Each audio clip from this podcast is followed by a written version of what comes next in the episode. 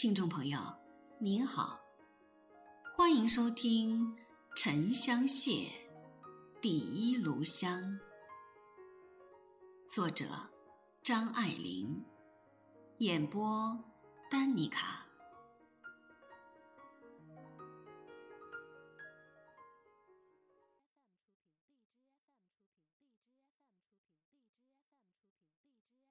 晚餐后，威龙回到卧室里来。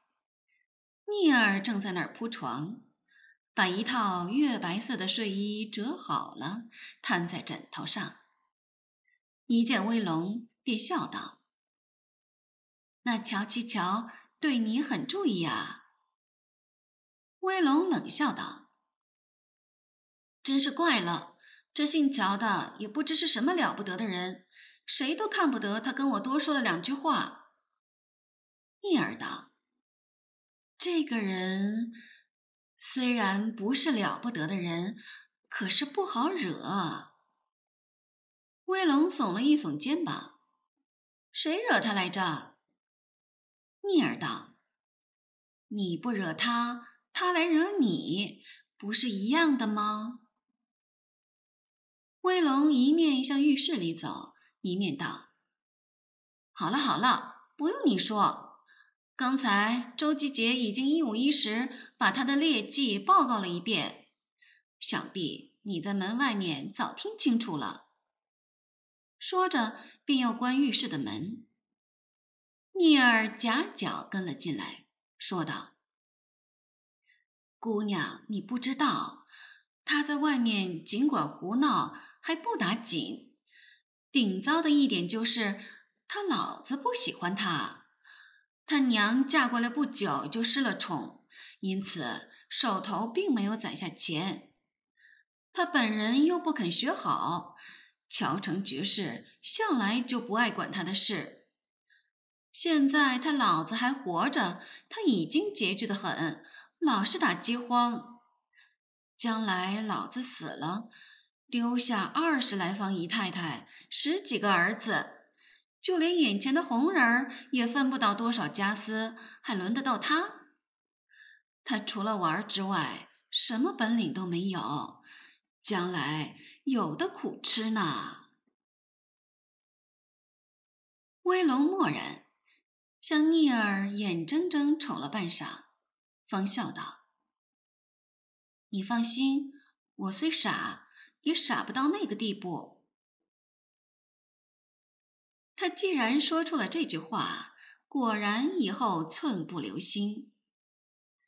乔七乔并没有再度闯入梁宅，但是每逢他出去应酬，不管是什么机会，总有他在做。威龙对于他便比初见面时冷淡了许多。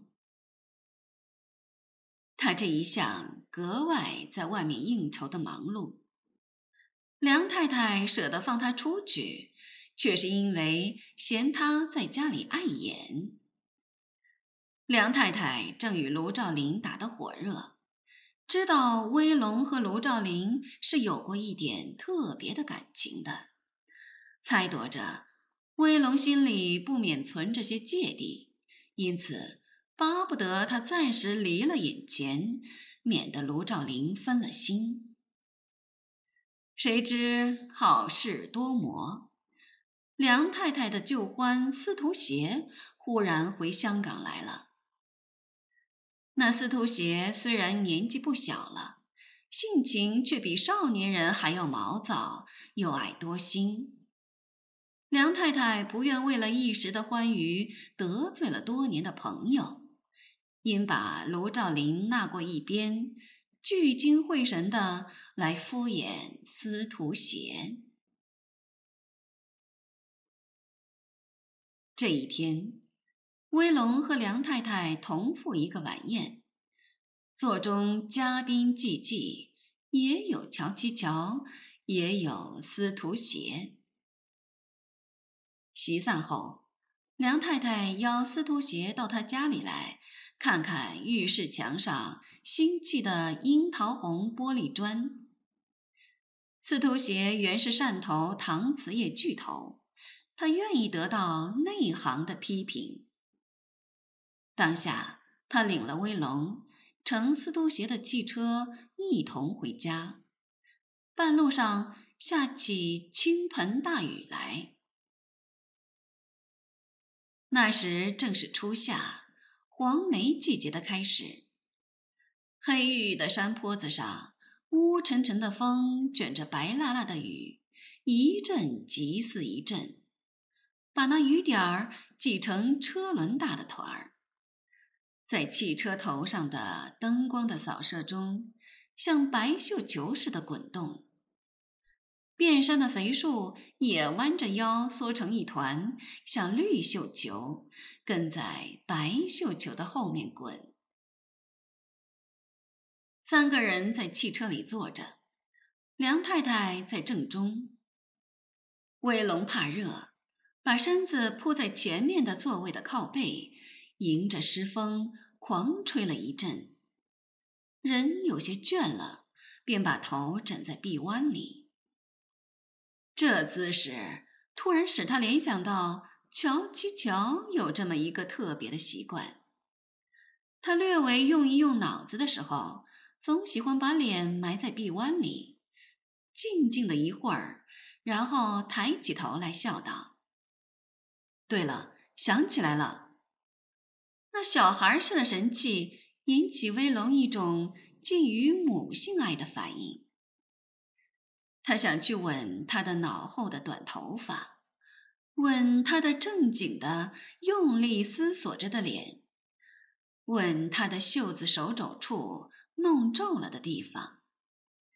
仅仅现在这样回忆起来，那可爱的姿势，便有一种软融融、暖融融的感觉泛上他的心头，心里热着，手脚却是冷的。打着寒战，这冷冷的、快乐的周流抽搐着全身，紧一阵又缓一阵。车窗外的风雨也是紧一阵又缓一阵。威龙在这种状态中，哪里听得见梁太太和司徒协的对话？梁太太推了他一推。笑道：“你看，你看。”说时，把一只玉腕直送到他脸上来，给他赏见那一只三寸来阔的金刚石手镯。车厢里没有点灯，可是那镯子的灿灿金光，却把梁太太的红指甲都照亮了。威龙呵哟了一声。梁太太道：“这是他送给我的。”又掉过脸去，向司徒协撇撇嘴，笑道：“没看见这么性急的人，等不得到家就献宝似的献了出来。”威龙拖着梁太太的手，只管啧啧称赏，不想咔啦一声，说时迟，那时快。司徒鞋已经探过手来，给他戴上了同样的一只金刚石镯子。那过程的迅疾，便和侦探出其不意的给犯人套上手铐一般。威龙吓了一跳，一时说不出话，只管把手去捡那镯子，偏偏黑暗中摸不到那门锁的机括，他急了。便使劲儿去抹那镯子，想把它硬退下来。司徒鞋连忙握住了他的手，笑道：“威龙小姐，你不能这样不赏脸。你等等，你等等，我说来由给你听。这东西有一对儿，我不忍拆散了它。那一只送了你姑妈，这一只。”不给你给谁？送了你姑妈，将来也是你的，都是一样。你别，你别，你不拿，暂时给姑妈收着也好。威龙道：“这样贵重的东西我不敢收。梁太太便道：“长辈赏你的东西，拿着也不碍事，谢一声就完了。”又轻轻踢了他一脚，凑在他耳朵边上骂道：“说你没见过世面，越发的小家子气起来了。”威龙忍住了气，向司徒鞋笑道。真是谢谢您了，可是我还是……司徒鞋连连说道：“不必谢，不必谢，都是自己人。”说着，把他的手摇撼了几下，便缩回手去，自和梁太太说笑起来。威龙插不进嘴去，一时没了主意。汽车转眼间已经到了梁宅，那雨越发下得翻山搅海。梁太太等没有带雨衣，只得由汽车夫庆着喇叭，叫佣人撑了伞赶下台阶来，一个一个接了上去。梁太太和威龙的镂空白皮鞋，拖泥带水。一迈步便咕吱咕吱的冒泡。威龙一进门便向楼上奔。梁太太叮嘱道：“你去洗了脚，换了鞋，下来喝些白兰地，不然仔细伤风。”威龙口里答应着，心里想：“夜深陪你们喝酒，我可没吃豹子胆。”他进了房，就把门锁上了。一面放水洗澡，一面隔了门打发人下去，说他着了些凉，睡下了。接着就来了逆儿，砰砰的敲门，送了阿司匹林来。威龙借着热水龙头的水响，只做不听见。他这一间房可以说是自成一家，连着一个单人的浴室。还有一个小阳台。他上床之前觉得房间里太闷了，试着开了一扇玻璃门，幸而不是这一面的风，雨点儿溅得不太厉害。紧对着他的阳台就是一盘突出的山崖，仿佛是那山岭伸出舌头舔着那阳台呢。在黄梅雨中，满山醉醺醺的树木发出一蓬一蓬的潮湿的青叶子味。芭蕉、栀子花、玉兰花、香蕉树、樟脑树、菖蒲、凤尾草、象牙红、棕榈、芦苇、淡巴菇。生长繁殖的太快了，都有些杀气腾腾。吹进来的风也有些微微的腥气。空气里水分过于浓厚了，地板上、木器上全凝着小水珠。威龙躺在床上，被褥黏黏的，枕头套上。似乎随时可以生出青苔来。他才洗过澡，这会儿恨不得再洗一个，洗掉那潮气。在床上翻来覆去，烦躁的难受。他追想以前司徒鞋的神色，果然有异。